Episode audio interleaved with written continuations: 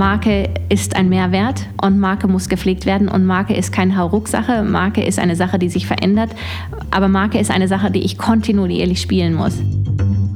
Servus zusammen und herzlich willkommen bei 7 Meilen Marken, eine Entdeckungsreise durch die wunderbare Welt der deutschen Marken maßgeschneiderte Marken, jung oder alt, berühmt oder weniger bekannt, die im übertragenen Sinne genau wie die mythologischen Sieben-Meilen-Stiefel dem Träger ermöglichen, sieben Meilen in einem einzigen Schritt zu bewältigen. Ich spreche mit den Experten, die diese deutschen Marken lenken, um zu erfahren, wie sie ihre Marken, ihr wertvollstes immateriales Kapital entwickeln und managen.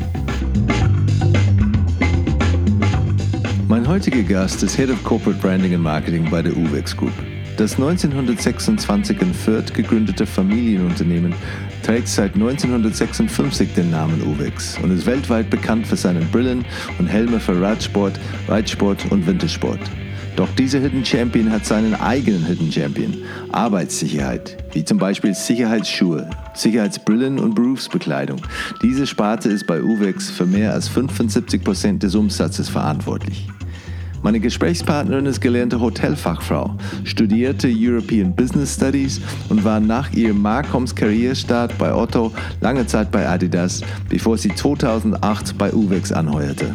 Sie ist verantwortlich für die Markenentwicklung aller sieben Produktmarken, zum Beispiel Alpine, Filtal, Hexamo und Heckel, sowie für die interne und externe Kommunikation der UVEX-Gruppe. Und all das in Teilzeit. Wir reden über die Vorteile, in Deutschland zu produzieren, Hermtagequoten, die Zusammenarbeit mit der Autobranche und den Kurswechsel von UVEX, der zwei verschiedene Sparten wieder unter der Mission Protecting People vereinigt hat. Herzlich willkommen, Dagmar Hugenot. Ich habe ähm, als Teil von meiner Recherche erfahren, dass ähm, Uwix eigentlich ein bisschen Geschichte hat ähm, die Name und auch die ursprüngliche Unternehmen. Ich glaube, es seit den äh, 20er Jahren ursprünglich gegründet. Ähm, und die Marke Uwex ist erst Mitte der 50er Jahren oder 56 zustande gekommen ist. Stimmt das da mit der Geschichte? Das stimmt äh, total. Also wir sind 1926 sind wir eigentlich sagen wir, das ist unser Ursprung. Das war ähm, der Philipp M. Winter, der angefangen hat mit, ja, mit Arbeitssicherheitsbrillen eigentlich. Und ähm, Fürth war ja damals die Optik-Hochburg Deutschlands. Und das hat sich halt daraus entwickelt. Und dann hat er auch sehr schnell dann schon angefangen, dass er ähm, Skibrillen, Sportbrillen gemacht hat für den Motorsport, für Himalaya-Expeditionen, aber auch für die Olympischen Spiele schon haben wir schon Athleten gehabt, die mit Uwex-Brillen ungebrandet auf den Pisten unterwegs waren. Die Brillen hatten damals noch überhaupt gar keinen Namen. Das, die, zu dem Zeitpunkt waren das halt einfach eine Brille. Und dann ähm, war, hatte der Philipp M. Winter einen Sohn, ähm, Rainer Winter, unser jetziger Senior, und den wollte er unbedingt ins Unternehmen reinholen. Und dann hat er zu ihm gesagt, jetzt komm mal. Und er hat gesagt, nee, ich will noch nicht. Und ich will erst noch mal ein Jahr ähm, Erfahrung sammeln und ist dann nach Amerika gegangen, hat dann ein Stipendium bekommen und hat dort in Markenunternehmen gearbeitet und kam dann zurück mit vielen Ideen, unter anderem auch die Idee, dass er nicht unter seinem Vater arbeiten wollte. Und der hat dann gesagt, okay, mach die Sonnenbrillen. Und dann ist er dorthin gegangen, der Rainer Winter, und stellte fest, dass die Sonnenbrillen Winter 1, Winter 2 und so weiter hießen. Und dann hat er gesagt, das macht überhaupt gar keinen Sinn, weil Sonnenbrille mit Winter zu verbinden, das ist einfach unlogisch, weil der Familienname halt Winter war. Ne? Also deswegen hießen die so. Und dann hat er ähm, sie hat sich Gedanken gemacht und dann hat er gesagt, okay, wir heißen, äh, wir nennen die jetzt ab jetzt UVEX und das kommt aus Ultraviolet Excluded, weil das letztlich das, was die Sonnenbrillen machen, sie lassen die UV-Strahlen von den Augen weg. Und von daher war das dann die, die Geburtsstunde ähm, von UVEX, dem Markennamen UVEX, der dann auch peu à peu in die anderen Bereiche des Unternehmens übernommen worden ist und letztlich dann auch als Firmenname ähm, sich etabliert hat ist es denn weiter verbreitet worden innerhalb vom, vom Konzern äh, in die, die anderen Bereiche? Dazu kommen wir später.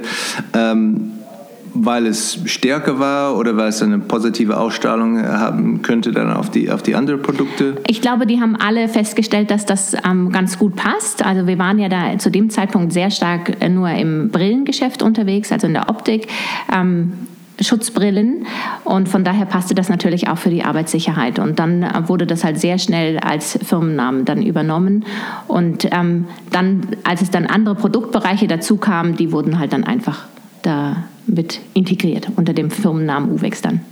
Und ähm, mit Farben, ähm, ich weiß nicht, ob das per Zufall oder mit Absicht ist, ich gehe davon aus, dass, dass es ein bisschen Absicht dabei ist, ähm, habe ich noch, ich habe vorher erwähnt, ähm, meine erste Skibrille und erste Ski oder erste, ja, erste Skibrille und erste Skigoggeln waren, waren beide Uwex-Produkte in den 80er Jahren, spät 80er Jahren. Ähm, und die, die Skigoggles waren damals diese ähm, äh, lila und blau. Und ich glaube, diese Kombination von lila und blau kann man immer noch finden, oder? Bei verschiedenen Produkten im Katalog. Wiederfinden. Also ja, wir, haben, okay. wir haben immer so Themen, äh, Farbenblöcke für die verschiedenen Olympischen Spiele gehabt. Und das war halt 88er ähm, Jahre waren, ähm, war halt gerade diese Farbkombination, äh, so pink-blau eigentlich. Jetzt, äh, dann haben wir einen Relaunch gehabt 2014 in Sochi und da war die gleiche Farbkombi wieder, wieder okay. zurück. Genau. Also und jetzt hatten wir bei den 2018ern war halt dann Gold und Schwarz und dann spielt sich das halt vier Jahre wieder, bis die nächste Color Combination kommt. Und das macht ihr allein oder in Zusammenhang oder in Zusammenarbeit mit der ähm, Skiverbände oder Olympische Verbände oder die Athleten oder wie, wie macht ihr solche Sachen? Was kommt zum, zum Farben, Farbenwechsel? Also die, die Farbblöcke werden vorgeschlagen von uns und werden dann halt abgestimmt mit, mit den Verbänden, wobei äh, wir die Hauptfarben schon eigentlich vorgeben. Was wir abstimmen an sich mit unseren Athleten und so sind ähm, Technologien. Also da arbeiten wir sehr stark mit denen zusammen, dass wir da ähm, Weiterentwicklung machen in Zusammenarbeit mit deren Feedback und deren ähm, Testresults und so weiter, dass wir da halt dementsprechend das weiterentwickeln können. Und auf, auf Nationalebene oder, oder Verbandsebene arbeitet ihr mit, die, mit dem deutschen Verband oder Öster, auch der österreichische Verband oder mehrere? Mit oder? ganz vielen verschiedenen. Okay. Also es kommt auch auf, die, auf den, die Wintersportart an. Wir sind ja nicht nur im Ski Alpin, sondern wir sind ja stark im Rot Rodeln oder auch im Skispringen unterwegs. Und da kommt es halt dann auf den, auf den Sport drauf an. Okay, aber ganz stark fokussiert auf Wintersport und ähm, nicht so auf, auf zum Beispiel Beachvolleyball oder? Beachvolleyball, das machen wir gar nicht aktiv. Also wir, da haben wir auch Athleten, die unsere Brillen tragen. Aber wir sind natürlich sehr stark noch im Radsport unterwegs und auch im Reitsport. Das sind unsere drei Hauptkategorien im, in, der, in der Sportwelt. Ähm, das schließt natürlich nicht aus, dass wir Sportbrillen haben, die man auch zum Laufen oder zum, ähm, zum Golfspielen oder so verwenden kann oder auch zum Segeln, weil die Beschichtung halt einfach auch für solche Sachen sehr tauglich ist. Aber wir gehen jetzt nicht aktiv ähm, mit diesen Sportarten raus. Was ist der Hintergrund zu dieser Entscheidung? Weil es dann irgendwie vom, vom äh, zu hart umkämpft ist oder man die, da nicht die Wurzeln da hat? Oder? Wir kommen aus dem Wintersport. Dann kam Schlussfolgern, weil wir ja auch Helme machen. Ähm, der nächste Bereich war halt dann der Radsport. Dazu brauche ich einen Helm. Also unser, unser, unsere Mission ist ja, dass wir sagen, wir schützen den Menschen und dann machen wir verschiedene Produkte, um das ähm, zu unterstützen. Dann waren wir ja sehr lange im Motorradsport auch unterwegs oder im Motorsport. Ähm, das haben wir dann beendet und dann haben wir als nächste Konsequenz gesagt, okay, der Reitsport, da haben sie auch noch Helme, da ist unsere Kompetenz und so hat sich das halt weiterentwickelt. Und ähm, wir sind da immer wieder am Schauen, was für andere Sportarten man noch machen kann. Aber da ist definitiv auch die Sache, lohnt sich das? Sind wir stark? Ist die Marke stark genug, dass man dort ähm, sich etablieren kann? Oder sind da einfach, wie zum Beispiel im Eishockey, macht das Sinn, dass wir dort reingehen oder nicht? Oder ist der Markt so klein, die Normen so anders, dass wir gar nicht ähm, ja, dort Produkte anbieten könnten? Aber das, schätzen, äh, das, ähm, das prüfen wir immer wieder. Ich, ich, hab, ich war selbst äh, relativ lange der Wintersportbranche äh, unterwegs und ich habe es in Erinnerung, ähm, in den 90er Jahren waren plötzlich dann eine Menge verschiedene Skigoggles dann mit neuen Marken, dann vor allem im Snowboard, äh, Snowboard-Bereich. War das auch etwas, was man sagen kann, okay, das war vielleicht die, die goldene Phase oder die goldene Age von, von Ski-Goggles, wo wirklich dann plötzlich alle haben die gekauft, die früher nicht hatten oder wie vielleicht jetzt da bei Helme oder wie ist es bei dem ähm, Lebenszyklus von, von Ski-Goggles? Also es war ja früher so, dass die Leute überhaupt gar keine Brillen angehabt haben. Ne? Also sind ganz früher, als wir gefahren sind, sind wir ja auch nur mit Mütze, wenn überhaupt. Also das war Jeans und dann hatten wir unseren pinkfarbenen Overall an. Also das, so, so waren meine Skianfänge und dann noch irgendwelche Stulpen drüber. Dann fing es an, dass wir Skibrillen angezogen haben und die einfach auch bequem waren. Also die, ne, die haben sich einfach so weiterentwickelt, dass man gesagt hat, okay, die halten gut, die sehen cool aus.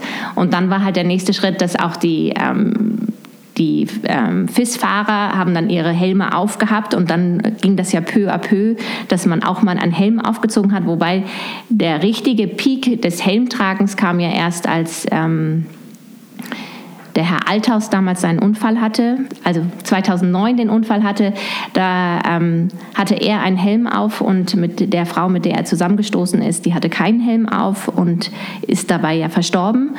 Ähm, das hat die Helmtragequote im Skisport total nach oben schießen lassen. Also da, da, hatten wir natürlich das Glück, dadurch, dass wir ja in Deutschland produzieren mit unseren beiden Marken, wir haben ja auch zwei Marken, wir haben ja nicht nur Uwex, sondern auch Alpina, ähm, konnten wir halt den Markt relativ schnell auch bedienen und nicht wie andere Konkurrenten, die aus ähm, Asien ihre Produkte importieren.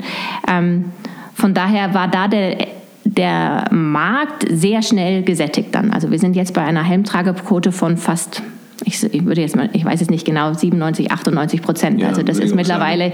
ähm, wirklich eigentlich ein gesättigter Markt. Ähm, den Lebenszyklus eines Helms, sagen wir fünf Jahre ähm, unter normalen Belastungen.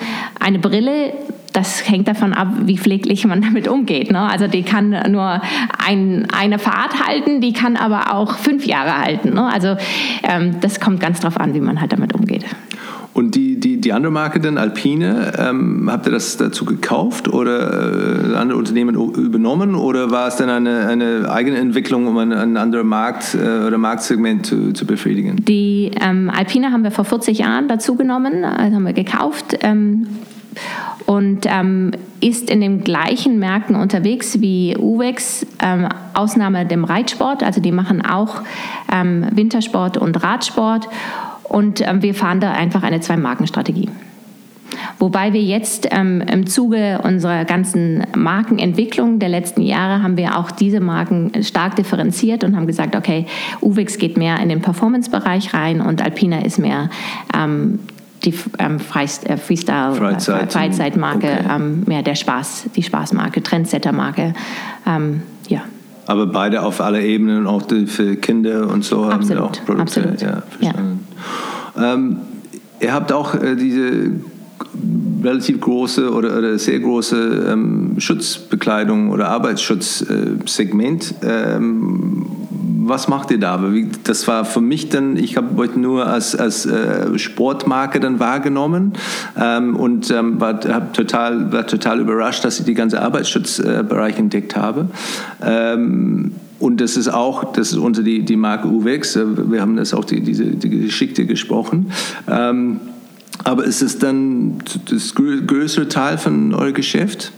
Das ist der äh, absolut größte Teil unseres Geschäfts. Also wir machen drei Viertel des Umsatzes durch die Arbeitssicherheit. Und du hast absolut recht, ähm, das wissen die wenigsten, weil der Imageträger kommt natürlich, ähm, ist der Sport. Ganz klar, das ist auch der Bereich, der viel sichtbarer ist durch die ganzen Fernsehübertragungen, gerade jetzt um diese Zeit im Wintersport. Ähm, aber die Arbeitssicherheit machen wir auch schon sehr, sehr lange. Und das ist das Schöne, was wir, seitdem ich angefangen habe, wirklich ähm, jetzt auch erreicht haben, dass diese Bereiche auch ähm, voneinander profitieren und auch gesehen haben, dass sie voneinander profitieren und sich auch beide dazu bewusst entschlossen haben, unter einem Logo ähm, oder einer Identität nach draußen zu gehen. Also wir arbeiten mittlerweile sehr stark daran, dass wir sagen, okay, ähm, UVEX ist nicht nur Sport, sondern auch halt ähm, Arbeitssicherheit und ähm, dort decken wir ab in der Arbeitssicherheit ähm, komplett alles, von Kopf bis Fuß. Also wir haben Sicherheitsschuhe, wir haben Sicherheitsbekleidung, Handschuhe, Brillen, Atemmasken, Gehörschutz, Helme, also wirklich den ganzen Körper. Was wir nicht machen, sind solche Sachen wie ähm, ähm Harnesses, also ähm, Klettergurte oder solche okay. Sachen. Ja. ja. Das finde ich interessant, weil es ist auch natürlich, wenn, wenn man auch in die andere Richtung dann guckt, dann sagt, okay, diese, diese wirklich Leute schützen, das sagt auch, dass für die Sportgeräte, dass es auch wirklich ernst genommen ist, äh, genommen ist und sehr, sehr glaubwürdig äh, da ist. dieser Gedanke Protecting People, das ist natürlich was, was auch wirklich ähm, diese beiden Bereiche verbindet und was wir auch in den letzten Jahren äh, von allen Bereichen entschieden haben im Zuge unserer Markenleitbildentwicklung, die wir jetzt seit fünf Jahren intensiv oder sechs Jahren intensiv ähm, nachverfolgen. Ähm, auch viel weiter nach draußen spielen. Also das ist wirklich ein, ein Thema, diese, diese, dieser Zweck, unser Unternehmenszweck eigentlich, ähm, den wir auch aktiv nach draußen kommunizieren. Früher gab es die, diese Spaltung äh, zwischen, zwischen Arbeitsschutz und Sport. Wie war es damals, ähm, als es zuerst angefangen habt, das, äh, das zusammenzubringen? War das einfach? Hat es lang gedauert? Ähm, waren alle Leute, haben alle Leute Juhu geschrieben und ähm, wollen dann ganz enthusiastisch mitmachen? Wie war es damals? Also als ich angefangen habe, war es wirklich so, dass ähm, die Safety und der Sportbereich ähm, unterschiedliche Wege gegangen sind. Und es war dann, als wir gesagt haben, okay, wir müssen ähm, mal die Markenleitbilder definieren und auch schauen, wie wir UVEX äh, Sports und Alpina trennen, wie wir die äh, Zielgruppen ähm, ausarbeiten.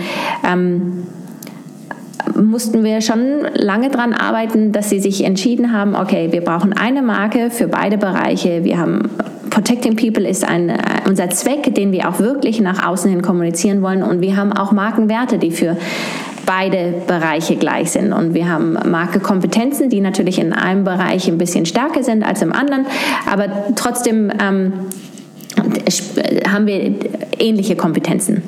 Und das war wirklich... Ähm, haben wir lange dafür gebraucht und mittlerweile sind wir an einem Punkt, wo ähm, die Bereiche miteinander Kampagnen fahren, wo wir den Sport und die Safety zusammen abbilden, wo wir Events suchen, wie zum Beispiel die DATEV, die Rot Challenge. Da sind wir sogar alle drei Bereiche dabei. Da ist der Sport, der die Athleten bietet und die Plattform natürlich. Dann ist die Safety, die halt ähm, die ganzen Arbeiter ausstattet, die den Event äh, aufbauen und dann sind wir als Holding mit dabei, die die Mitarbeiter mit Mitarbeiterstaffeln dahin schicken. Und solche ähm, Bereiche suchen wir immer mehr, dass wir wirklich diese, diese Mission Protecting People und ähm, den Arbeitsschutz und den Sport nach außen hin kommunizieren können, dass die Leute auch verstehen, okay, wir sind mehr als nur der Sport. Wir, wir haben einen sehr starken Safety-Bereich und die beiden profitieren voneinander und das ist eine Marke und das ist auch gut so, dass es eine Marke ist. War, war das sechs Monaten, ein Jahr, länger, fünf Jahren? Äh, viele Jahre. Okay. Viele Jahre. Also das ist ähm, von der Geschäftsführung her war das definitiv, die haben das sehr schnell unterschrieben und die haben auch sehr schnell jetzt verstanden den Mehrwert einer Marke und spielen das wirklich bis nach unten und unterstützen uns da auch, dass das wirklich bis nach Timbuktu ähm, äh, verbreitet wird. Und ähm, das ist ganz gut. Wir haben natürlich auch immer noch das Problem, dass wir in der ähm, Western-Hemisphäre ähm, haben wir eine neue Marke dazugekauft, Hex Armor, weil wir vor vielen Jahren unsere Markenrechte dort verloren haben und ähm, wir jetzt als globaler Player dann Probleme haben, nach Amerika auszuliefern im der Safety-Bereich. Und auch da wird das halt immer mehr gelebt und auch verstanden, dass ähm, no, UVEX ist UVEX und ähm, Protecting People, das ist unser Purpose, den müssen wir ähm, immer wieder nach außen tragen. War diese, diese Monomarke-Strategie, war das eine von deinen Hauptaufgaben da am Anfang, als du hier äh, gestartet bist oder war dieses Programm schon unterwegs? Nee, nee, das ist ähm, im Laufe der Zeit dann dazu gekommen. Das haben wir dann gesehen, dass das nötig ist. Yes. Und in dem Zuge ist auch dann die Arbeitgebermarke ins Leben gerufen worden, wo wir gesagt haben, okay, wir brauchen eigentlich eine Dachmarke, ähm, mit der wir auch ähm, nach außen gehen können für ähm, Karrieresachen, für Pressesachen und so weiter, die einfach wirklich alle Bereiche abdeckt. ja, das war ähm, alles im Zuge dieser Markenleitbildentwicklung. Wie bewertet ihr den, die, den Erfolg von, von diesem Programm, von dieser Entscheidung? Wir sind ähm, fest davon überzeugt, dass das die, die richtige Entscheidung ist und war und auch zukünftig sein wird. Ja, vor allem, wenn man die, die Bewerber dann ähm, hier arbeiten und Initiativbewerbung, das finde ich ein ganz starker ähm, Indikator, dass man wirklich die, die richtigen Sachen da macht. Ja, ich glaube, das ist ein, ähm, definitiv eine Sache, ähm, worauf wir stolz sind und ähm, wir natürlich auch, das macht das äh, UWIX ja auch so interessant. Also wir haben ja wirklich auch unterschiedliche Kulturen im Haus. Also eine, eine Safety ein, no, das sind andere ähm, Kunden, die wir dort bedienen. Das ist ja eine ganz andere Industrie als jetzt die Sportindustrie. No, das, da ist gleich von vornherein ist Hey du und da da da. Und bei der Safety ist das halt alles viel formeller. Das ist sehr spannend, auch diese Kultur einzufangen und unter der, dem, der Dachmarke, der Arbeitgebermarke halt dann ähm, auch ja, zu bündeln. Gibt es Projekte dann, wo, wo ähm, ähm, Arbeitnehmer von, von die verschiedenen Abteilungen dann auch auf gemeinsame Projekte zusammenarbeiten sind, um diese, diese Austausch zu, zu fördern und dass es dann ein bisschen mehr Wir-Gefühl und nicht nur ihr und uns dann ja. äh, weiterzuentwickeln? Ja, also wir haben verschiedene Projekte, wo wir das machen. Wir haben auch verschiedene ähm, Fortbildungsmaßnahmen, wo wir gezielt wirklich aus den verschiedenen Bereichen die Leute zusammenstellen, weil wir einfach sagen, okay, die können nur voneinander profitieren und letztlich ist das auch eine Differenzierungsmerkmal auf dem Markt. Also ähm, du sagtest ja im Vorfeld, es gibt ähm, zigtausend Brillenhersteller ja, aber es gibt nur sehr wenige, die halt auch Arbeitssicherheit ähm, den Background von Arbeitssicherheit dahinter haben, ne? wo wir halt ganz andere ähm, Technologien schon entwickelt haben, die wir halt dann auch im Sportbereich einsetzen können und andersrum. Ne?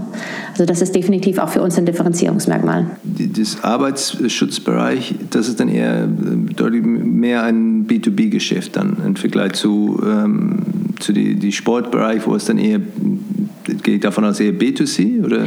Na, wir sind schon komplett B2B, also wir verkaufen auch nur an den Händler, wir verkaufen nicht direkt an den. Ähm, Überhaupt nicht. Auch die, so, ihr habt keinen Online-Shop für Brille oder Helme? Nein, oder? noch nicht. Noch nicht. Ich wollte ähm, fragen, das ist dann. Ähm, das ist, ähm, nein, wir sind ähm, in beiden Bereichen B2B, aber wir haben natürlich im Sportbereich eine komplette Sichtbarkeit ähm, durch, durch unsere Athleten.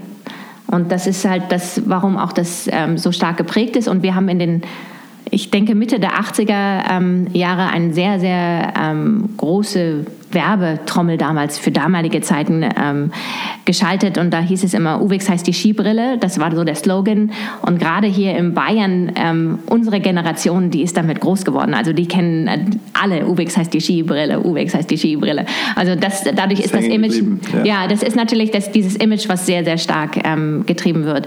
Ähm, wie gesagt, internationaler und größer aufgestellt sind wir im, äh, in der Arbeitssicherheit. Da ihr alles B2B macht, ähm, welche Rolle hat diese zentrale Vermarktung und Markensteuerung und wie viel macht ihr das mit, mit, mit euren Partnern, mit euren Distributionspartner oder ähm, Partner am Handel?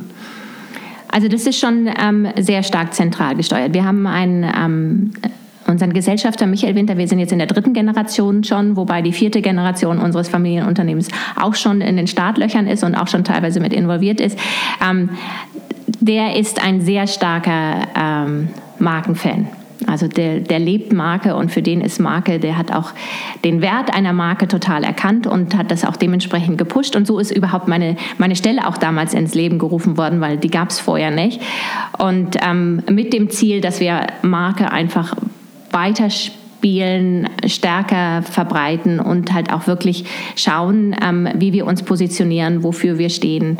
Und auch das weiter leben und auch unseren Mitarbeitern mitgeben, dass Marke alle sind. Also das ist nicht nur in meinem Kämmerchen, sondern auch unser Produktionsmitarbeiter ist auch ein Markenbotschafter und er muss auch verstehen, wofür wir stehen und welche Werte wir vermitteln wollen. Und das ist, ja, das treibt er eigentlich und das treiben wir von zentral an unsere Töchter ähm, international. Wie macht man das, dass die Leute, äh, die Brille fabrizieren, dass sie wissen, was die Marke Uwex zu heißen hat und für wem sie arbeiten und was, sie da, was das für sie individuell heißt? Wir machen da verschiedene Sachen. Also wir haben angefangen als wir diese Entwicklung gemacht haben, dass wir natürlich mit den Teilkonzernen zusammengesessen sind und das auch ausgearbeitet haben und auch ähm, Umfragen gemacht haben, wie denn eigentlich wir wahrgenommen werden und welche Werte wir eigentlich vermitteln wollen. Als wir das dann alles ausgearbeitet haben, haben wir das innerhalb ähm, haben wir einen großen Brand Day gemacht ähm, mit unseren Töchtern. Das war erstmalig in unserer Geschichte, dass wirklich weltweit alle zusammengekommen sind und haben diese ähm, Marken dementsprechend präsentiert und auch äh, erklärt, was dahinter steht. Ähm, haben ein Markenbuch gemacht, haben einen Markenfilm gemacht, haben Markenschulungen gemacht, haben auch die ganzen ähm, jetzt gerade unsere Produktionsmitarbeiter haben wir ähm, auch geschult, den haben wir auch erklärt, was Marke eigentlich ist Also angefangen, ne, dass sie tagtäglich ja mit Marken was zu tun haben. Und dann im zweiten Schritt natürlich, okay, und was bedeutet das jetzt für UVEX? Also wenn, wenn du jetzt zum Beispiel schon über UVEX schimpfst, schadest du der Marke. Also einfach so auch ganz einfache Beispiele, dass sie verstehen, ähm, was alles die Marke beeinflusst. Also Marke ist halt nicht nur CD, sondern Marke ist ja alles. Und ähm, dass sie das auch verstanden haben. Und dann haben wir E-Learnings gemacht. Und ähm, wir machen verschiedene Events, wo wir das natürlich dann auch hoch und runter spielen. Und das nicht nur hier zentral, aber auch dann für eure Partner? Macht ihr das auch für die zusammen, die oder ist es dann eher bei einer Veranstaltung oder Messe wie ISPO, ähm, da kommen sie und da bekommen sie das eher zu spüren, die Heritage-Geschichte, was die Marke UX heißt? Die werden ähm, auch, die Töchter werden halt dementsprechend, also wir haben sehr viele Töchter, ähm, die werden dementsprechend auch geschult, also die kriegen richtig ähm, On-Presence-Schulung und die werden ähm, und die machen das dann halt in ihren Ländern dann mit ihren Mitarbeitern auch noch. Also die kriegen dann die Materialien von uns, dass sie das dementsprechend dann auch weiterleiten können an ihre Mitarbeiter. Es würde mich sehr interessieren äh, zu, zu hören, wie du hergekommen bist. Du bist äh, seit äh, 2008 bei UVEX, bist aber in Göttingen oder Oldenburg oder so wohl es auch aufgewachsen, oder? Richtig, ja. Ähm, umgezogen da während der Schulzeit. Wie war es für dich damals, diese, dieser Umzug? Also der Umzug, das war eine mittlere Katastrophe, ehrlich gesagt. Also ich habe das lange total verheimlicht, weil ich überhaupt nicht weg wollte. Ähm, es kam dann zugute, dass ich ein Jahr ins Ausland gegangen bin. Also ich habe die 11. Klasse in England gemacht und bin danach direkt nach Oldenburg. Okay. Und das war damals in Göttingen, war das gang und gäbe, dass ähm, viele Mitschüler ins Ausland gegangen sind, sodass sich diese Klassen oder dieser Klassenverband sowieso ein bisschen aufgelöst hat. Und ich meine, Oldenburg ich kannte Oldenburg überhaupt nicht. Ja. Also ich wusste, es gibt ja auch verschiedene Oldenburgs und dann habe ich nur gedacht, um Gottes Willen, wo komme ich denn dahin? Musste aber dann feststellen, dass Oldenburg echt klasse ist. Also das war wirklich schön und ähm, ich habe mich dann auch sehr wohl gefühlt und witzigerweise sage ich mittlerweile auch, ich komme aus Oldenburg und gar nicht oh. aus Göttingen, obwohl ich ja eigentlich nur zwei Jahre in Oldenburg gewohnt habe. Und, aber ja, das war prägend, das war halt die Abi-Zeit und ähm, das ist ein sehr schönes äh, sehr schöner Ort und auch ein recht groß. Also dieses ist ja eine Universitätsstadt, ne? also das darf man nicht unterschätzen. Und danach ähm, Hotel. Ja, das ist eine ganz andere Geschichte. Weil eigentlich mein Plan war, äh, dass ich Pilotin werden wollte. Okay. Also ich, Pilotin war mein Berufswunsch. Kann man sich eigentlich gar nicht mehr vorstellen, aber das war mein Berufswunsch. Und es war damals so, dass die Lufthansa ähm, man 19 sein musste, um sich zu bewerben. Ich war aber mit 18 fertig mit der Schule und dieser ganze Bewerbungsprozess, bis man die ganzen Tests durchgemacht hat, ähm, war halt ähm, ja, dauerte ungefähr ein Jahr. Und dann habe ich gedacht, okay, zwei Jahre, was mache ich dazwischen? Und da ich gerne mit Menschen rede und ähm, ja auch Dienstleistungen ganz cool finde, habe ich gedacht, okay, dann mache ich halt eine Ausbildung dazwischen. Und deswegen Hotelfach. Und da war ich dann halt in Nürnberg im Maritimhotel. Die Zeit möchte ich auch nicht missen. Das war super. Es hat sehr viel Spaß gemacht. Hat wirklich, ähm, ich habe sehr viele verschiedene Menschen kennengelernt. Ähm, habe dann auch alle Bereiche wahrscheinlich. Alle Bereiche, okay. also ich ja. habe von Toilettenputzen bis ähm, äh, Personal bis ähm, Vorstandsassistentin habe ich alles mitgemacht. Ich musste auch in der Küche arbeiten, also das müssen wir ja auch als Prüfung muss man das ja auch ablegen. Ähm, das war wirklich war toll. In der Zwischenzeit habe ich meine Tests mit der Lufthansa gemacht. Problem war dann, dass die Lufthansa die Ausbildung eingestellt hat. Und das war für mich wirklich ähm, das war ein, ein, ein, ein, Zusammenbruch meinerseits, weil das war, das war ja mein Ziel, dass ich das machen wollte. Und dann war halt die Überlegung, okay, mache ich das privat, mache ich das in Amerika, mache ich das in, bei Air France oder so, aber das ging alles nicht, beziehungsweise in Amerika wäre schon gegangen. Aber ich hätte mich damals, ich weiß es nicht mehr, 100.000 oder 150.000 Mark verschulden müssen ich war 19. Ja, ich hatte ein Azubi-Gehalt. Das, war, das waren Zahlen, wo ich gesagt habe, das, das kann ich nicht machen. Und zusätzlich waren ja viele Piloten auf der Straße, die ja Flugerfahrung hatten. Wo ich dann auch gesagt habe, wenn ich dann fertig bin, habe ich null Erfahrung. Was nimmt denn ein Unternehmen? Nicht mich. Ja, und damit war dann ähm, das erstmal ähm, ja, verschoben. Und dann war halt die Frage, was mache ich? Bleibe ich im Hotel, weil das machte mir ja sehr viel Spaß? Oder studiere ich dann doch noch und dann habe ich mich für Studium entschieden. European Business Studies, oder? Ja, was das heißt das? Was European Business Studies, ähm, das war, also ich wollte, ich bin schon eher ein, ein praktischer Mensch, ein pragmatischer Mensch und dann habe ich nur gedacht, also so die ganz normale Uni-Hochschule, das ist, glaube ich, nichts für mich. Und ähm, das ist ein Fachhochschulstudiengang. Und das Schöne war, dass wir ähm, ein Jahr erst in Landshut waren, dann waren wir ein Jahr an der University of Cambridge. Dann mussten wir ein Jahr lang Praktikum machen. Da war ich ein halbes Jahr in Australien, ein halbes Jahr in Paris. Und dann bin ich wieder zurück nach Landshut und habe meinen Abschluss gemacht, mein, meine Diplomarbeit geschrieben und habe dort auch dann beide Abschlüsse, den englischen und den deutschen, bekommen. Und das taugte mir ganz gut. Und wir waren halt eine kleine Gruppe. Wir waren ja nur, anfänglich waren wir 20, zum Schluss waren wir nur 12. Ähm, und das war eigentlich ja, war eine, eine coole Zeit. Und die, die Praktika, die waren schon von der, von der Schule organisiert? Nein, die musste, man selbst, dann, die okay. musste man selbst machen. Wie bist du auf Australien gekommen? Das ist dann äh, damals nicht so einfach und irgendwie heute ein bisschen einfacher mit Recherche und was man da finden kann? Nee, also ähm, zwingend war, dass man sechs Monate im englischsprachigen Ausland arbeiten musste. Also das war die, die Vorgabe. Und ich habe mich einfach beworben und ich fand halt Australien total cool. Und dann habe ich gedacht, na gucken wir mal. Und dann bin ich bei Bayer, Bayer Australia untergekommen, in der Animal Health Section. Und das war auch sehr prägend, weil ich definitiv danach wusste, okay, wenn ich in einem Unternehmen arbeite, dann muss ich in einem Unternehmen arbeiten mit Produkten, mit denen ich mich auch identifizieren kann. Und ganz ehrlich, äh, Schafentlausungsmittel und so, das war nicht so meins. Also das war mir ziemlich egal. Ja, okay. Aber da warst du nicht die, die einzige Deutsche dann? Es war wahrscheinlich dann ein paar Leute dann vom, vom Head Office, die auch dann äh, wenig, Ausland... Ah, okay. Wenig, sehr, sehr viel Australier. Ähm, ich glaube, also ich hatte mit einer Person zu tun, die aus dem Headquarter kam, aber die anderen waren alle Australier und waren bestimmt froh, dass sie eine hatte, die Deutsch könnte und äh das war gar nicht so das Problem. Also das war ähm, Nee, das war eigentlich gar nicht so gefragt. Nö. Okay, und dann danach ähm, ging es los erst bei ähm, Otto, stimmt das? Dann habe ich erstmal noch eine Weltreise gemacht. Ah, okay. Man muss ja. sich ja belohnen nach dem Studium. Ja.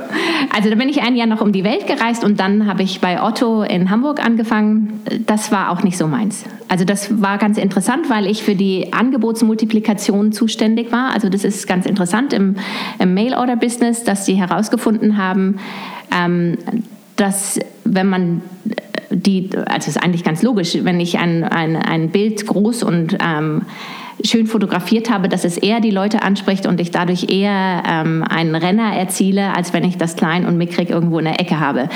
Ähm, aber die haben da damals sehr starke Analysen gefahren und wir, Otto, die Otto-Gruppe ist ja sehr groß und dann hatte man verschiedene ähm, Länder, für die man verantwortlich war, verschiedene Kataloge und musste dann halt mit denen besprechen, dass sie diese Renner, die sich zum Beispiel jetzt in Deutschland ähm, besonders erfolgreich hervorgetan haben, dass die Amerikaner das in ihrem Katalog auch mit aufnehmen und wie man das dann dementsprechend ähm, präsentiert und dann am Ende der Saison schaut, ob sich das dann auch bewahrheitet hat. Und manchmal stellt man halt heraus, okay, das war nicht so toll, aber dann sieht man halt auch, dass man, dass sie vielleicht die Farbe geändert haben und halt das jetzt nicht mehr ein weißes, tolles Kleid war, sondern ein lila Kleid und das hat sich halt dann nicht mehr so verkauft. Das war ähm, insofern spannend, weil ich halt mit Amerika, mit Indien, mit Italien und Deutschland zu tun hatte. Also es waren sehr unterschiedliche Kulturen.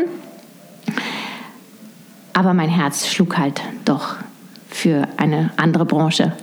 Und das war der Sport dann? Das oder? war der, die Sportbranche, ja. genau. Und so hast du gezielt, okay, ich will unbedingt dann in die Sportbranche und dann gab es eine Möglichkeit bei Adidas dann? Oder? Das war gezielt, dass ich gesagt habe, okay, wenn ich in Deutschland bleibe, dann gibt es eigentlich nur eine Marke erstmal, für die ich arbeiten möchte und das war dann Adidas. Und genau. das hat dann geklappt dann und da warst du acht Jahre unterwegs, oder? Da war ich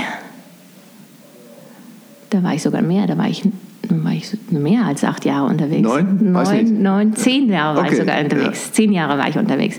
Genau, das war, ich habe erst ein Trainee gemacht auch gleich in der Kommunikation, weil für mich war klar, okay, Marketing ist gesetzt, Kommunikation ist eigentlich das, was ich machen möchte.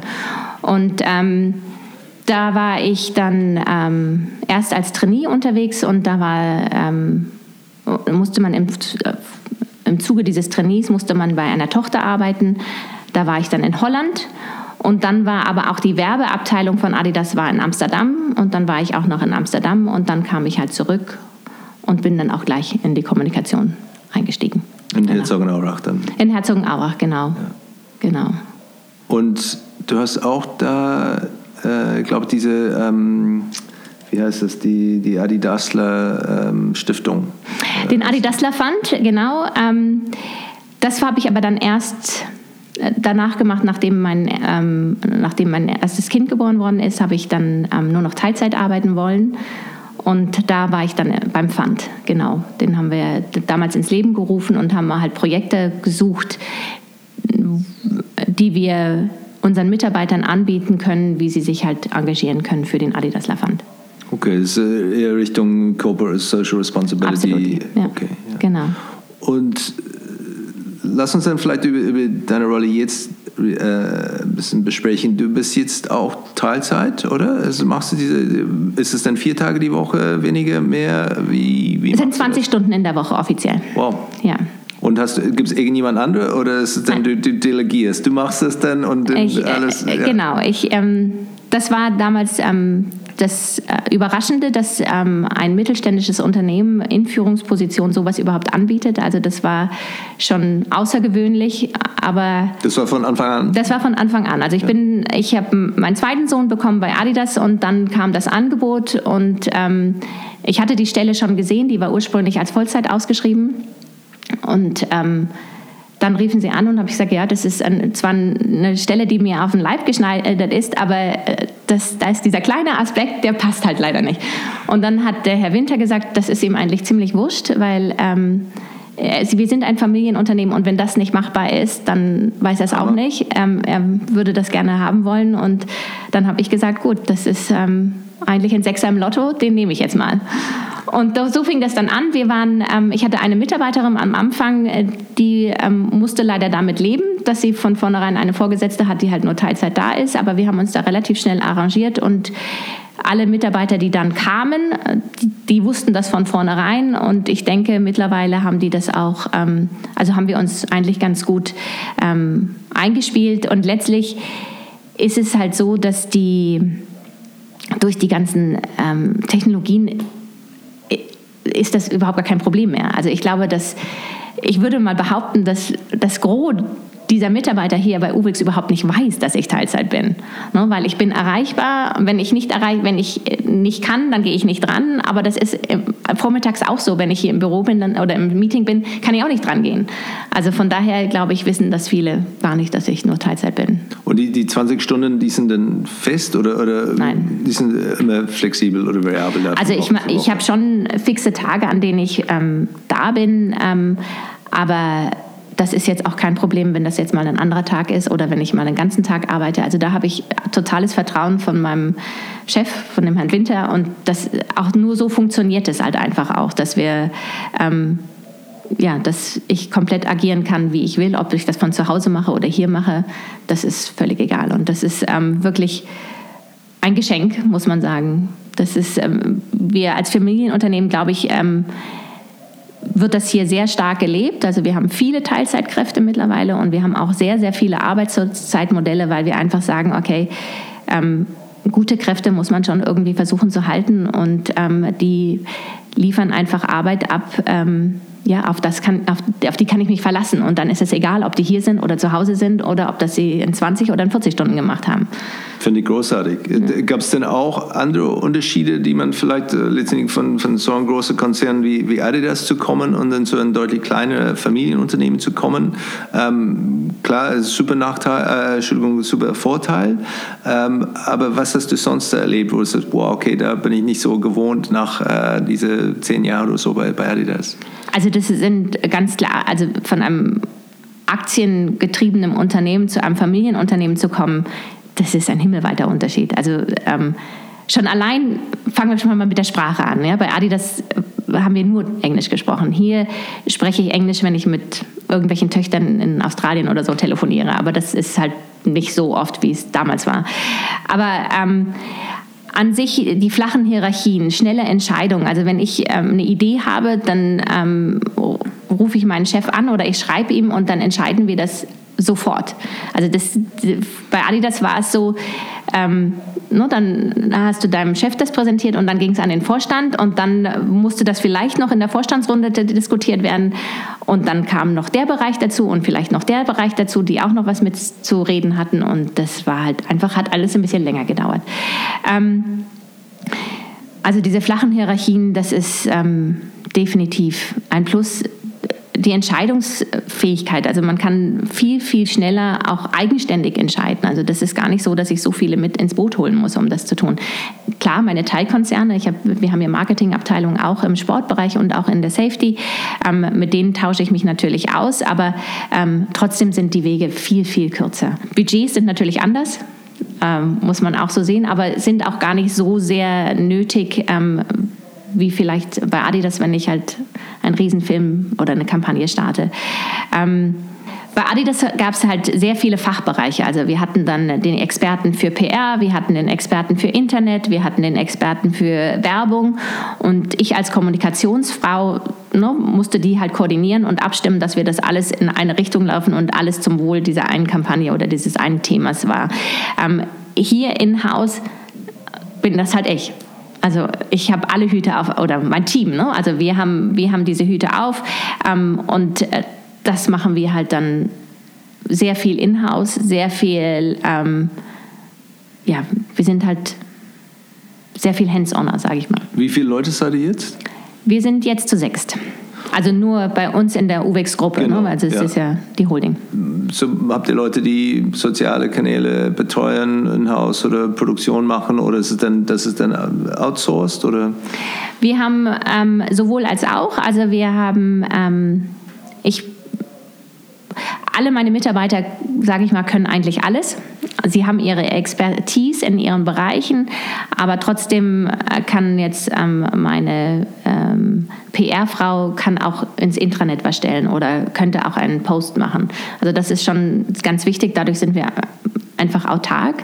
Ich habe äh, jemanden, die Social-Media-Kanäle befüllt. Ich habe, aber die ist, weiß trotzdem, also wenn wir ein Thema haben, dann sitzen sie auch zusammen und entscheiden, okay, das kann ich für den Kanal benutzen, das kann ich noch für unsere Mitarbeiter ähm, Zeitung, wobei die wir jetzt gar nicht mehr machen, sondern fürs Intranet benutzen oder da kann ich auch einen Film draus machen. Also da sitzen wir dann schon alle zusammen und dann wird das halt in die Bereiche dann aufgeteilt. Das für sieben Produktmarke ist es dann oder wie viele Produktmarke habt ihr? Dachmarke Uwex und dann? Also wir sind in meinem Bereich sind wir verantwortlich für die Uwex Group. Also das ist die Arbeitgebermarke eigentlich ähm, und ähm, unter der kommunizieren wir auch.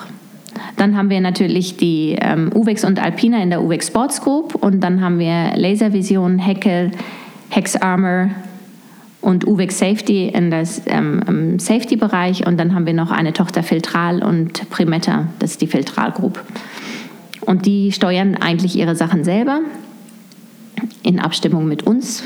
Also wenn, wenn es fragliche Sachen sind, die kommunizieren sie uns, aber ich, ich sehe jetzt nicht jeden Flyer oder jeden Katalog, den sie machen, weil das würde einfach das, ähm, ja, den Tag sprengen. Das geht nicht. Und gibt es Jahreszeiten, die, die hektischer sind als andere? Oder ist es eigentlich so durchgehend? Das ist relativ äh, konsequent da von, von Januar bis Dezember? Also früher gab es immer so ähm, Peaks und wieder weniger Peaks. Mittlerweile würde ich sagen, ist das konstant durchgehend.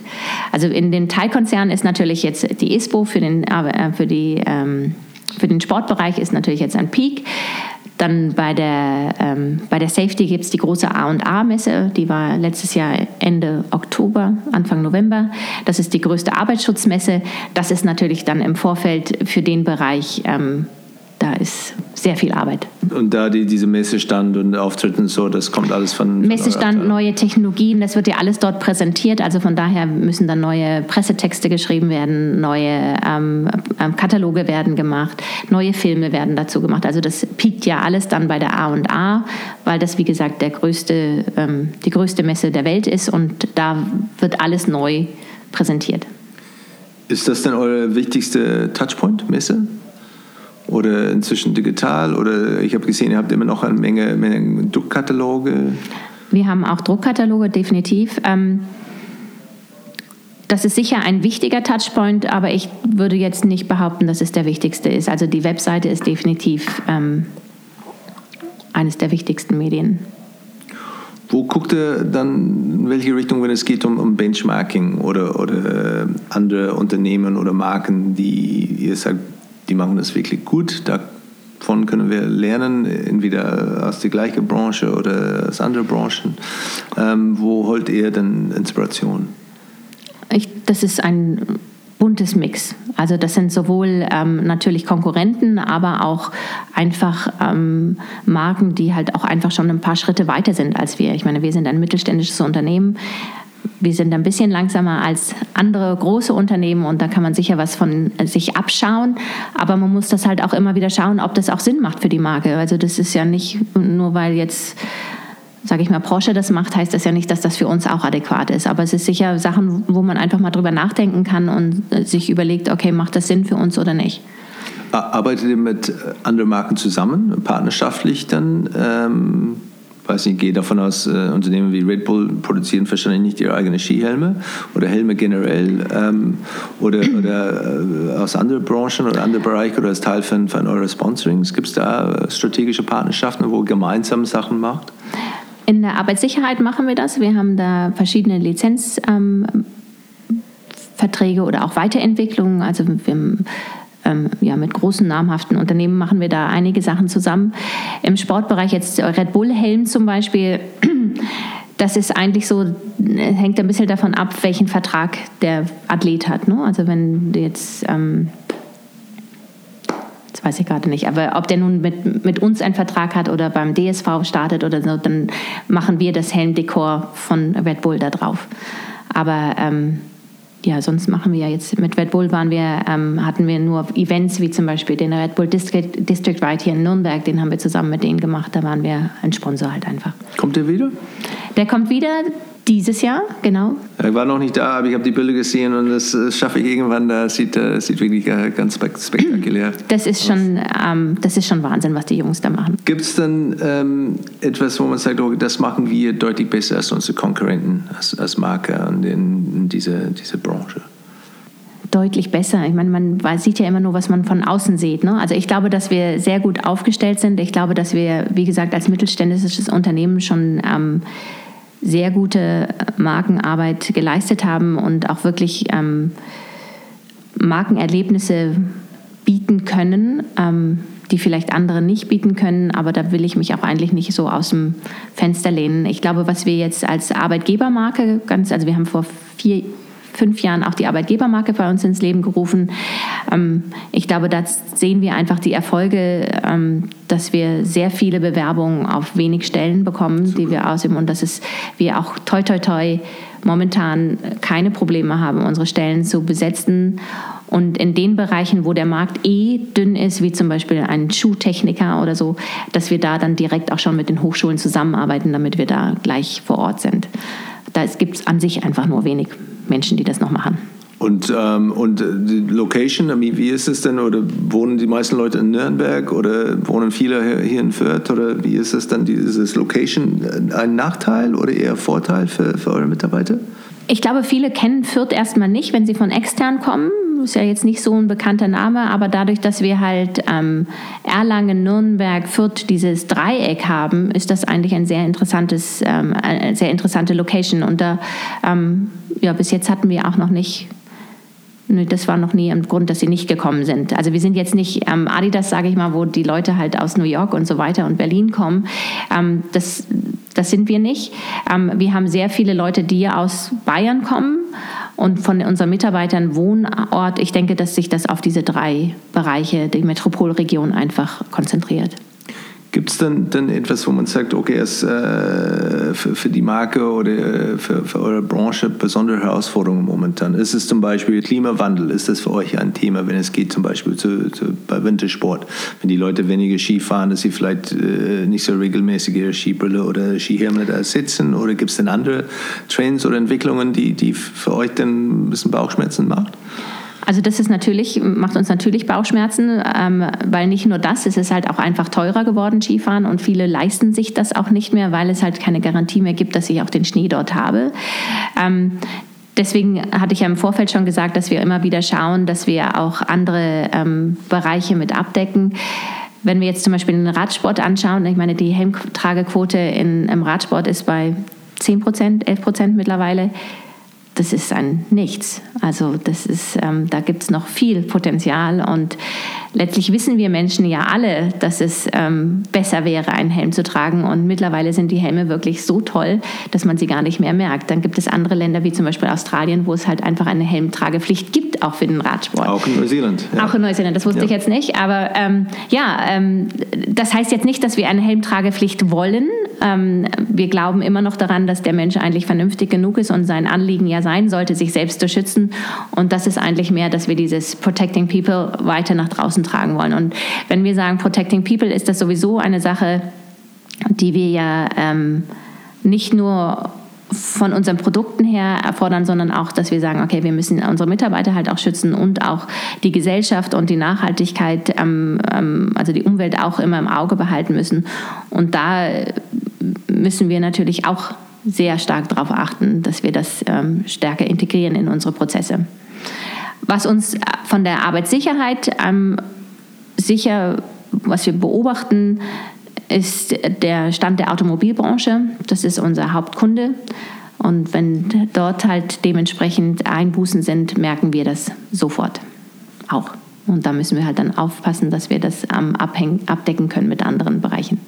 Und ist da die, die, die Markenabteilung befragt, okay, jetzt sehen wir, dass eine unserer Haupt Kunden oder Hauptbranchen äh, ziemlich schlecht geht. Was können wir mit unserer Marke machen, an, an neue Wege zu gehen, neue, neue Märkte zu finden, vielleicht mit Lizenzierung? Macht ihr da Sachen? Ist, ist, ist, oder ist es etwas, das findet in einer anderen Abteilung äh, statt? Das macht sehr stark der, ähm, die Arbeitssicherheit dann selbst, also die Markenabteilung der, des Arbeitssicherheitsbereichs. Okay. Die schauen dann schon immer wieder, wie man das ja, was man anders machen kann. Weil Innovation ist natürlich sehr, sehr wichtig bei den die Produkte, die ihr habt. Ähm, das sieht man schon, das ist dann, ähm, die werden immer komplizierte, technische, leichte, ähm, bunte, stärker. Wie macht man das in einem Unternehmen? Wie gibt man die, die, die Mitarbeiter die, die Freiheit, Sachen auszuprobieren oder Fehler zu machen? Ist das ein Thema, dieser Mut zu experimentieren? Ist das ein Thema für euch? Wie, wie, wie macht ihr das? Also wir haben ähm, verschiedene Sachen. Also ich hatte ja schon gesagt, im Sportbereich machen wir viel mit unseren Athleten, aber auch mit ähm, Forschungsabteilung von anderen Unternehmen, wo wir einfach sagen, okay, ne, lass uns mal zusammen brainstormen, was können wir denn eigentlich machen. Ähm, da passiert viel, dann passiert ein Austausch zwischen Safety und Sport, die auch wirklich zusammen sich setzen und sagen, okay, was habt denn ihr? Ist das auch was, was wir nutzen können und vice versa? Dann ähm, die äh, Fehlerkultur, also dass man Sachen ausprobieren kann, das machen wir definitiv. Und dann geben wir das auch unseren Kunden und sagen, okay, probiert mal, macht das Sinn, macht das keinen Sinn. Ähm, gerade in der Safety kommt auch oft ein Kunde auf uns zu und sagt, okay, ich habe das und das Problem, könnt ihr da mal schauen? Und dann ähm, wird halt hier bei uns ähm, in der Research-Abteilung geschaut, wie man dem Problem entgegenkommen kann. Und ja, dann in Abstimmung mit dem Kunden das weiterentwickelt. Und da spielt auch Marke eine Rolle, ähm, dass du sagst, stimmt das überhaupt oder passt das überhaupt zu uns und was wir tun? Oder ist es etwas, wo man irgendwie später äh, das erfährt, okay, die ähm, Kollegen in Produktentwicklung ähm, haben schon was entwickelt, wo man hm, ja, vielleicht nicht 100 Prozent bei der Protecting People? Ähm, nee, also das ist ähm, wirklich deep down in the heart. Da, da, wissen Sie alle schon, das muss dazu passen. Also das ist eigentlich der erste Schritt, dass man schaut, okay, passt es zur Marke? Passt es zu unseren Werten? Können wir das, ähm, hat das was mit unserem Purpose zu tun oder nicht? Weil wenn das, das nicht gegeben ist, dann würden wir auch gar nicht erst weiter daran arbeiten. Hat das lang gedauert oder war es immer so? Oder gab es einen Punkt, wo man sagt, okay, wir müssen das ändern, weil wir haben schon ein paar Blamagen hinter uns und letztendlich, um das zu vermeiden, wir müssen das wirklich besser machen, dass wirklich alle verstehen, was es heißt, was Marke heißt und das wirklich dann auch bei die, die erste Phase von Produktentwicklung dann auch berücksichtigt wird? Ich glaube, dass die äh, viele das schon von vornherein wussten. Jetzt ist es halt wirklich noch stärker ähm, präsent, es ist, wird stärker gefordert, es wird stärker ähm, diskutiert. Ähm, durch diese ganzen Markenleitbildentwicklungen, die wir gemacht haben, ist das einfach ja, vorher war es vielleicht aus dem Bauch heraus, dass man gesagt hat, okay, passt es in so ein Portfolio oder nicht. Und jetzt kann man, hat man wirklich so eine mentale Checkliste, wo ich sagen kann, okay, passt es dazu oder nicht. Wie, wie macht ihr das mit euren Athleten? Ist es denn etwas, wo man sagt, oh, wir haben nur die ähm, ja, auf olympischer Ebene oder gibt es auch diese, diese, Art von, von Local Heroes, die vielleicht dann ähm, eine andere Karriere hinter sich haben oder, oder, oder haben, aber ähm, schon sehr, sehr also so organische Influences unterwegs sind. Äh, wie, mit wem arbeitet er, wenn es kommt zu, zu Athleten? Wir arbeiten sehr stark mit aktiven ähm, Athleten, aber auch da, dadurch, dass unser Sportsmarketing ja wirklich ähm, bei jedem Rennen dabei ist, sind ja auch alte Athleten dabei und da wird sich auch ausgetauscht und da wird auch oftmals, ne, schaut doch mal, könnt ihr nicht da noch mal ein bisschen dran arbeiten? Oder ich habe festgestellt, das und das ist nicht so gut äh, oder das könnten wir eigentlich noch verbessern. Und dann wird das einfach zurückgefüttert an die ähm, Research and Development Department. Ich habe es ganz stark in Erinnerung, war es Los Angeles, als Oakley diese, diese besondere Brille eingeführt hat mit hier und diesen hinter es war ein Sprinter, glaube ich, irgendwie 100 oder 200 Meter oder 400 Meter und er hat die zum ersten Mal getragen und als die Bild aufgekommen sind im Stadion, haben, hat das ganze Stadion gelacht, weil die waren wirklich absurd, diese Brille. Ähm, ich weiß nicht, ob du dich da, da nee, erinnern kannst. Äh, die waren wirklich was Besonderes. Aber das ist auch etwas, ähm, ich glaube, bei den Rugby-Weltmeisterschaft hat zum ersten Mal ein, ein äh, gerade letzte, letztes Jahr äh, ein Spieler hat äh, Schutzbrille getragen ähm, die hatten aber nicht funktioniert und irgendwie nach in die ersten drei Minuten hat er dann auf die Seiten, Seitenlinie da geschmissen. Äh, nicht so wunderbar, da waren tatsächlich Adidas-Brillen. Äh, ähm, habt ihr auch Sachen, wo man sagt, okay, wie, wie kann man das, solche Sachen vermeiden, dass es wirklich dann auf die größte Bühne der Welt ähm, eigentlich so eine Blamage kommt? Also wir, wir müssen das ja mit den Fachverbänden dann abklären. Also das wird nie passieren, dass wir irgendwas einem Athleten anbieten können mittlerweile. Früher konnte man das sicher machen, aber heutzutage ähm, muss das ja durch verschiedene Gremien durchlaufen, sonst dürfen die das ja gar nicht machen, weil das ist ja technisches Equipment, das geht ja gar nicht. Ja. Also das, ähm, äh, ja, nee, ja, die, die, die zwei, zwei, Fälle waren beim ersten Mal äh, bei Olympia, das war das war eine Stil, äh, Stilblamage, ja. wo die, die, die sahen absurd aus und die, es hat natürlich eine negative Auswirkung auf sein Selbstbewusstsein, wenn ja. die ganze Stadion über ihn lacht. Ähm, und das zweite Mal, wie gesagt, bei Rugby, das war, hat eigentlich nicht funktioniert. Ich glaube, es sind dann auf Schlag ist dann. Äh, Aber es war ja ähnlich, als Paula Radcliffe das erste Mal mit ihren langen Socken gelaufen ist. Ne? Also als sie die Kniestrümpfe anhatte, ihre Kompressionsstrümpfe, das war ja genauso. Da haben sie das ja verpönt. Und mittlerweile laufen ja echt viele mit solchen solchen Strümpfen rum. Also das war ja hat, schon ganz spannend. Hat sich bewiesen. Ja. Was ist die nächste große Baustelle, die ihr vorhabt? Mit eurer Marke, wo uns sagt, okay, letztendlich, wir haben das und das und das erledigt und jetzt dann ähm, geht es um unser Influencer-Marketing anders zu, aufzustellen oder äh, Content-Marketing anders zu machen. Oder? Also ich, das ganze Thema E-Brand ist ein Thema, was uns umtreibt und was uns auch die nächsten Wochen, Monate, Jahre noch weiter treiben wird. Ähm, das ist sicher eine Sache, an der wir stark arbeiten. Was meinst du mit E-Brand? Ähm, also die verschiedenen Themen, die unter E-Brand fallen, sei es nun Content Marketing, sei es ähm, Customer Experience, sei es andere Touchpoints rauszufinden und so weiter und so fort. Also das ist ähm, sicher ein Thema, ähm, was noch Entwicklungsbedarf hat. Und das mit viel Freiheit oder bietet ihr die, Partnerinnen viel Freiheit mit, was sie machen? Wo sagt, hier sind ein paar Parameter und der Rest könnt ihr selbst dann. Also, wir machen das ähm, normalerweise mit den Teilkonzernen zusammen, dass wir sagen, okay, wir machen Handlungsanweisungen und sagen, okay, das sind einfach die Sachen, die übernommen werden müssen. Das ist von gesetzt das sind eure Leitplanken und was ihr da drin macht, das dürft ihr selbst entscheiden.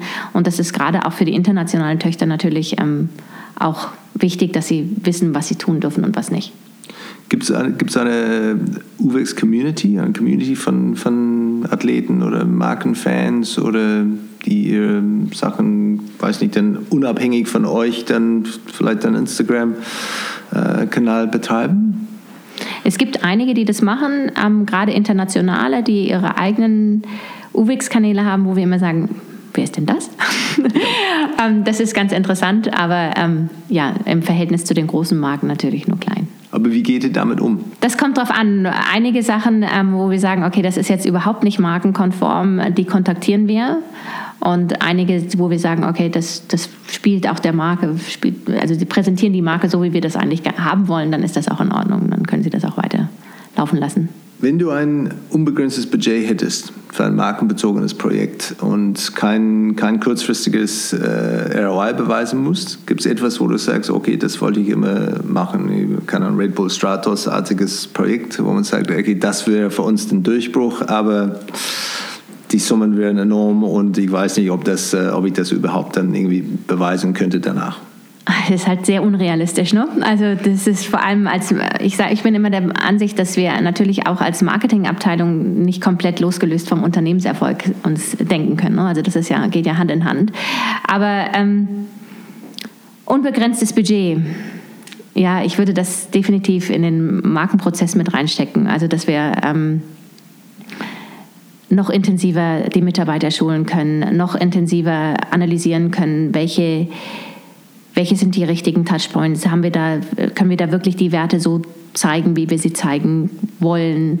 Haben wir, ähm, ja, sind das die richtigen Touchpoints, die wir ausgesucht haben? Müssen wir andere Touchpoints raussuchen? Und wenn ja, wie kann ich das dann dementsprechend groß darstellen? Ist es vielleicht auch ein, ein Flagship Store oder was auch immer, was jetzt gesponnen ist? Aber ähm, da würden wir wahrscheinlich viel mehr Geld und Ressourcen reinstecken, um das weiter zu analysieren und Flagship Store als, äh, als ein Showrooming zu ermöglichen, dass die Leute dann auch von euren Händler und Distribution, Distributionspartner dann kaufen können oder wirklich Flagship Store zu sagen, nee, das ist dann äh, Client Direct? Das ist, ähm, also Showroom haben wir eh, also von daher, aber ähm, das ist jetzt, war jetzt nur so reingesponnen. Also ich, ich glaube nie, dass wir ein Flagship, Flagship Store für ähm, UVEX brauchen. Also ähm, vielleicht dann eher einen, einen internen Brandroom, wo man wirklich nochmal ähm, alle Kunden, die halt auch hierher kommen, reinführen kann und sagen kann, okay, spürt mal, wie die Marke.